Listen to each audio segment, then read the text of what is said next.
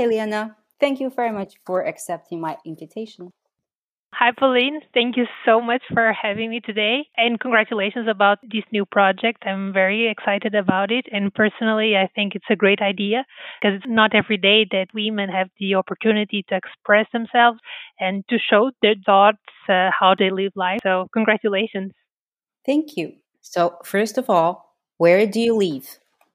So, you do know that I lived in different countries, but right now I'm back home so I'm living in Portugal. I live in the district of Porto. The city is called Vila Nova de Gaia, so it's just across the bridge from the, the city of Porto.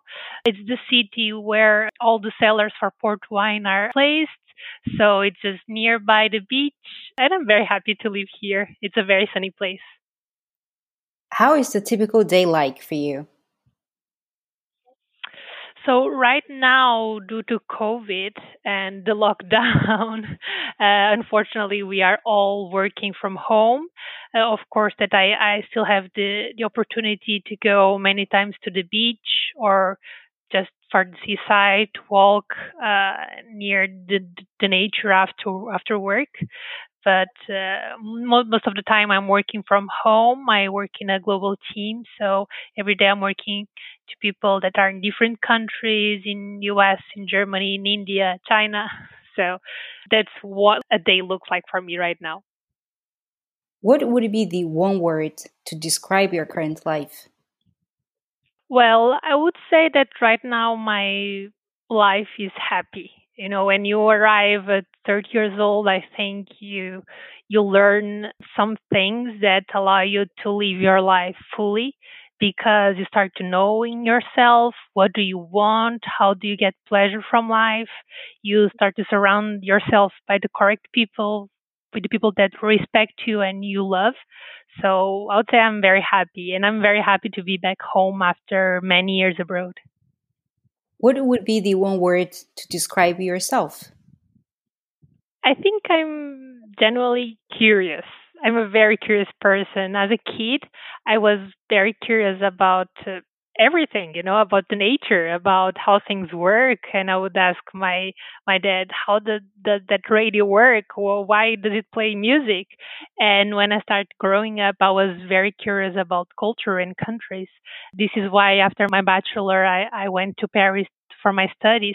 And in fact, it was the first time I would go inside of an airplane. So I was very curious about the world, about how things work, about uh, also about other people. How do other people in France or in China, how, how do they think? How is their culture? How is their food? I love to try different food. So I would say I'm very curious.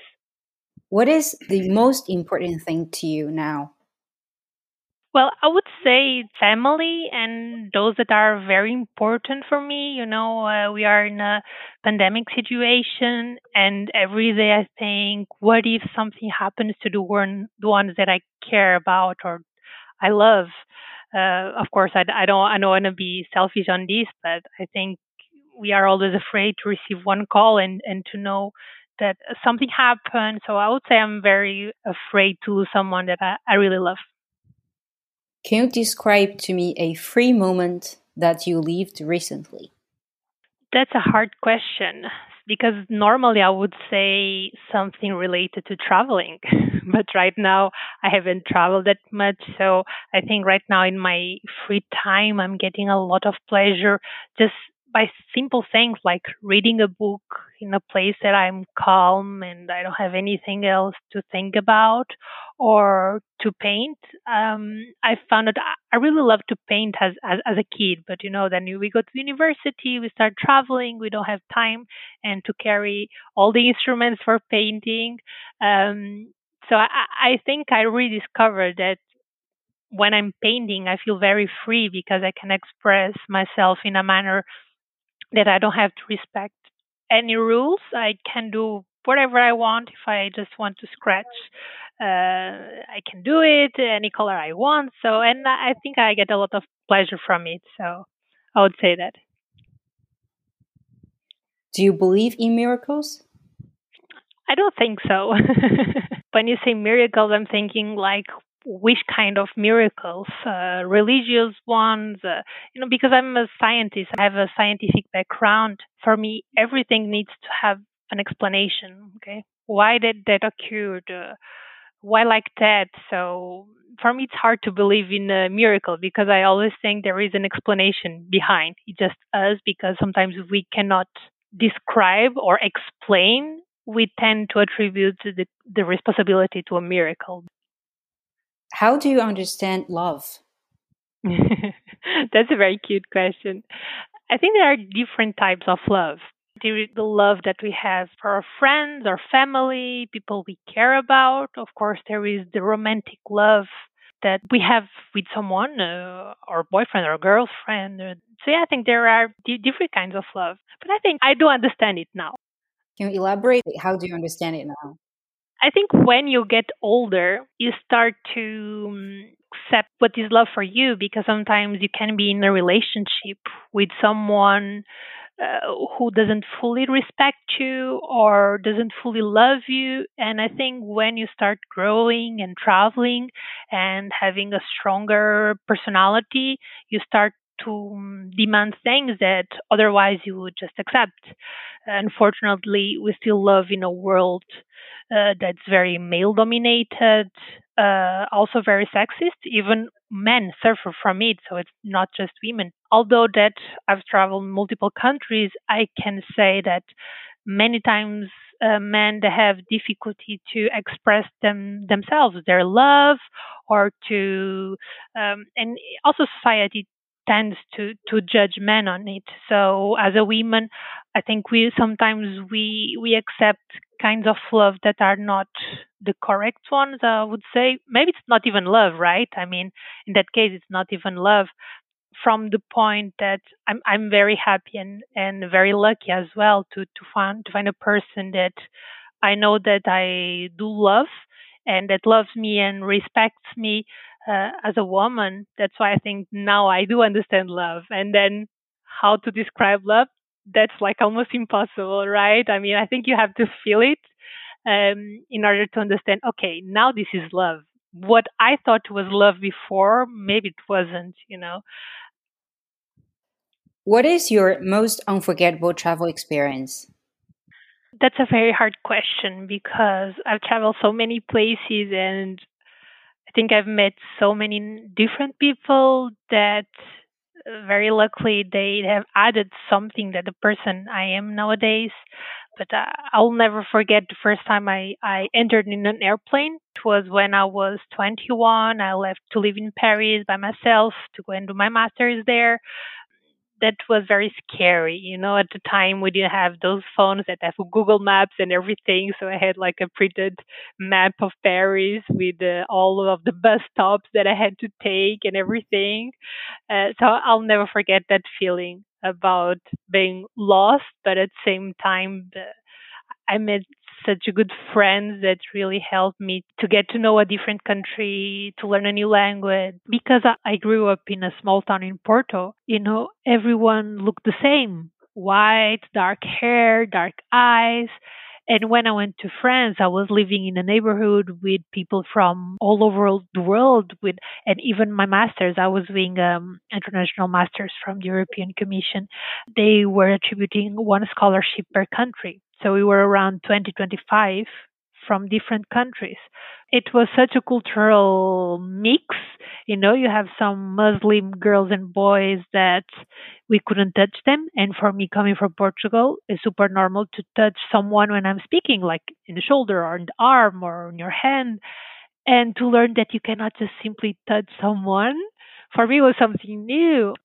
And then, of course, there are other trips that for me were very different. Like when I went to live in, in California for a few months, every time I was w- walking in San Francisco or LA, I thought, oh, I was, I'm in an American movie. and I was feeling like a TV star. you know, for me as as a girl that grew up in a small town in Porto from a family that didn't have much money to travel or go on holidays, you know, for me to discover this and to know this is happening to me was something great, something completely I couldn't imagine as a kid I would be in California doing research. I mean, I, would never guess that, I think. So it was one of those moments that we even don't believe that happened to us. Um, there were other countries that surprised me a lot. I lived one year in Poland as well. And, you know, it's very snowy. So I thought I would not meet anyone. I'll just stay home because in Portugal, when it's cold, we just stay home, you know. so I thought the same thing would happen in Poland. And it was quite the opposite because people are so welcoming. I, I met so many people. People really easily invited to, to their place for dinner. And uh, it, it was such a good time to get to know myself also I was very surprised in in Morocco about how people still live their lives is so different and at the same time is so close to Portugal. It's like two hours in an airplane and the cultural gap is huge. I think I was super fascinated about it. So I'm sorry I couldn't pick one. I mean, they are different, but for me, so so special. Okay, what are you most curious about? There is one thing that I'm very curious about, which is how can we solve people's problems? I mean, we can see uh, right now from social media that fake news are growing. Uh, people tend to adhere to some ideas that are quite extreme because I think a lot of people feel hopeless or without any other option. I mean, they work, but at the end of the month, they don't have enough money to pay their bills. So I'm always looking for solutions or try to understand how can we improve people's life. I mean it can be on a health point of view an economic point of view then i think this is the big question that our generation has to to find the answer. What makes you afraid? Uh, I think I'm very afraid to lose someone that I love because we are used to our daily routine, seeing some people and and knowing that we will arrive home and that person will be there, or can be our parents, can be our brothers and sisters, can be our partners, but we know those people are always there. So I'm very afraid that one day they won't be, and then how can we fill that void? Do you have an absolute idol? I tend to have women as my idols. I do love Marie Curie. I learned a lot about her while I was doing my PhD in Paris. She um, moved from Poland, where she's from, to Paris because at the time women couldn't attend university in Poland and has a researching with her husband Pierre Curie in Paris. She suffered a lot because when first Nobel Prize she won was being discussed, she was almost going to stay out of it, and if it was not pressure from Pierre saying she she she contributed equally and it makes sense, and even when uh, Pierre died, uh, she struggled a lot. She had like a new partner, and you can imagine the things that the people in the scientific community that was very much male dominated was saying about her when she was teaching in university in Paris, she was the first woman teaching as a professor in university. Um, they would say, of course, she, she only got the job because her husband was Pierre. I mean, it's like nowadays, right?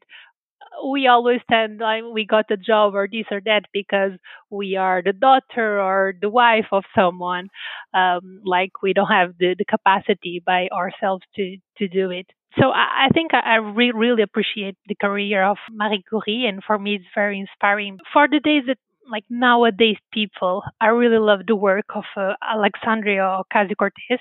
She's an American politician. She serves as the U.S. representative for the New New York district, and she cares a lot about environment, about uh, more taxes for the rich.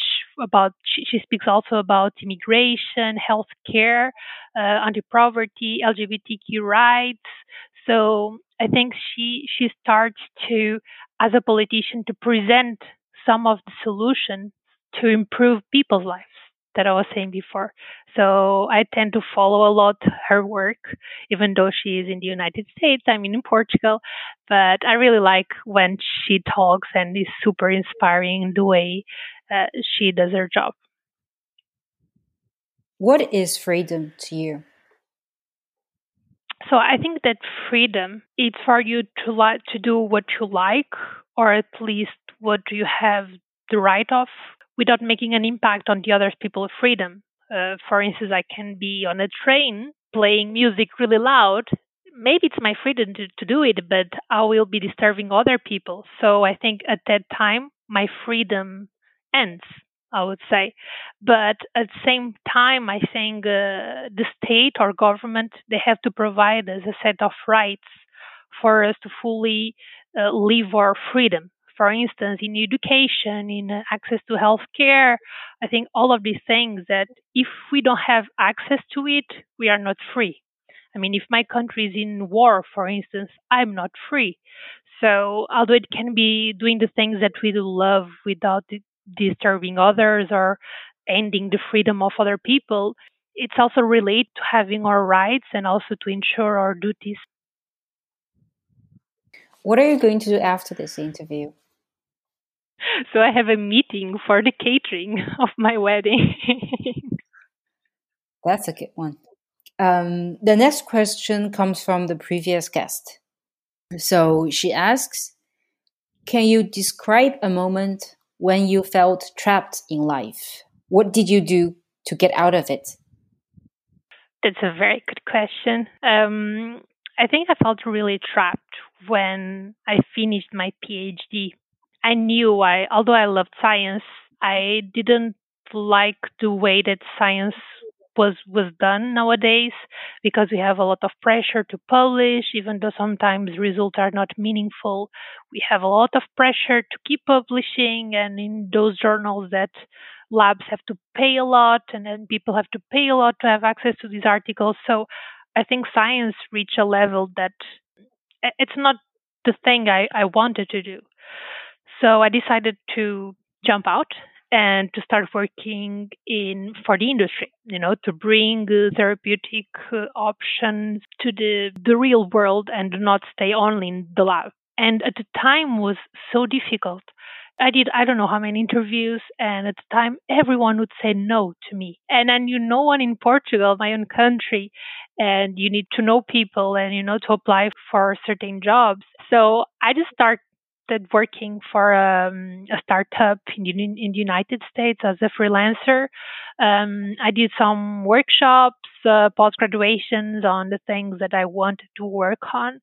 And at some point, someone noticed me and they, they, they invited me to, to work in a in, in a company. But I remember it was a few months is that I struggle a lot. And when you have your family or friends, like, okay, you finish your PhD, why aren't you working, or why aren't you in a, in a company now? And you you are you feel like dr- drowning. And even nowadays, I have many friends and colleagues that go through the same situation. Maybe when you want to transition from academia to industry it's very complicated i think but i tend right now also what do i do is to advise them like just to tell them I understand your your pain. I understand it's so unfair. Um, but please don't give up. You know, just try to do something, even to distract yourself. Some courses, a workshop. There are so many free things on the internet that we can do. Um, there are some things that we could, can do as a freelancer for startups. Uh, so don't give up. Just do any, anything, anything that, that appears, and the right thing will will come to you. Okay, so now it's your turn. What is the one question that you would like to ask the next guest? So I would ask them uh, which piece of advice would they give to their teenager self? You mentioned that politics is kind of your passion. At some point, you said politics is a way to solve problems for people. Is that your perception of what politics is? Yeah, so I think I, was very curious about politics when I was very young. At my home, no one would ever speak about politics. I know some of my friends, they tell me, oh, I was born in a house that everyone speaks about politics, my parents on the table, anyone. But at my home, that didn't happen, but I could see the struggle because my mom is a cleaning lady, my dad is an electrician, so I would see their struggle as a family with two kids. And when I was a teenager, I joined a political party. no one was expecting. I was the founder of that political party. Uh, I wanted to understand how can we then solve these problems that people have, and if I didn't have public school and uh, public health care that like we have in Portugal, I don't know if I could have done, for instance, a PhD, you know, it's something that was way out of my league. I was the first generation in my family to go to the university. No one else, like my parents, my uncles and aunts, my grandparents, no one had the opportunity to go to the university or to have a proper education because I had to start working uh, really young. My mom, she started working, uh, I think she was nine years old. When we think about it, it's like how is that impossible? At uh, 13, 15, she was already working in a, factory.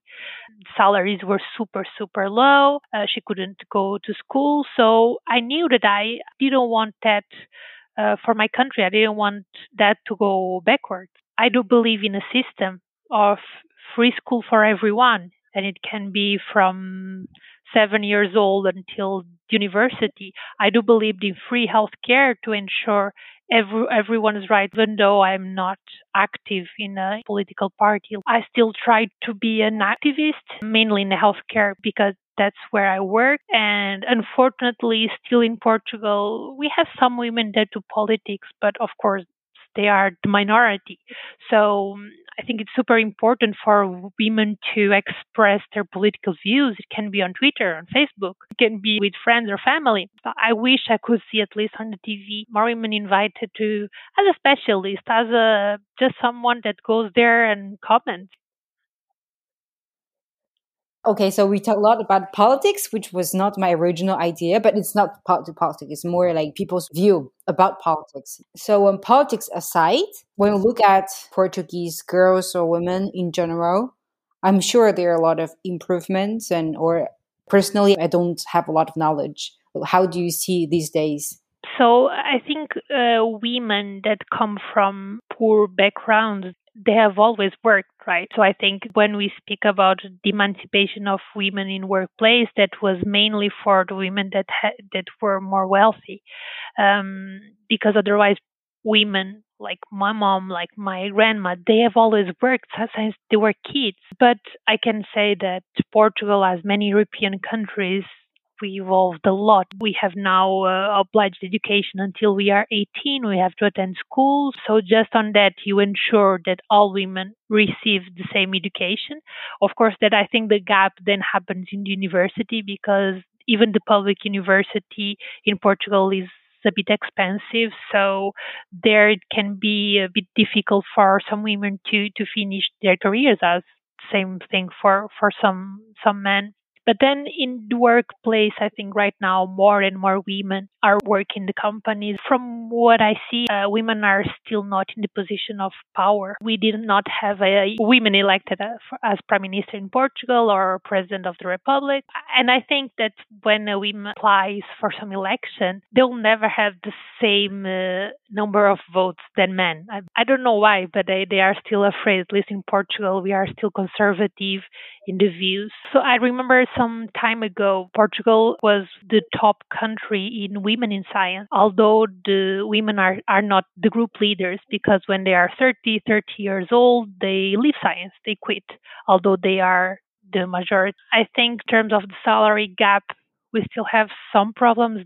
Of course, at many times companies they try to use the excuse that oh that person has much less experience, but for the same function, mean, uh, we, women tend to earn less than men. So I'm always very worried ab- about it and all of these silent gaps. And are there a lot of activists like you on a broader scale? Like, would you say Portuguese girls or women they're active or they they speak out? I would say that maybe it's because that I achieved things that no one else in my family did. So somehow I I feel the responsibility to ensure that the next generations or even the daughters of other people that did not have the same luck as I did.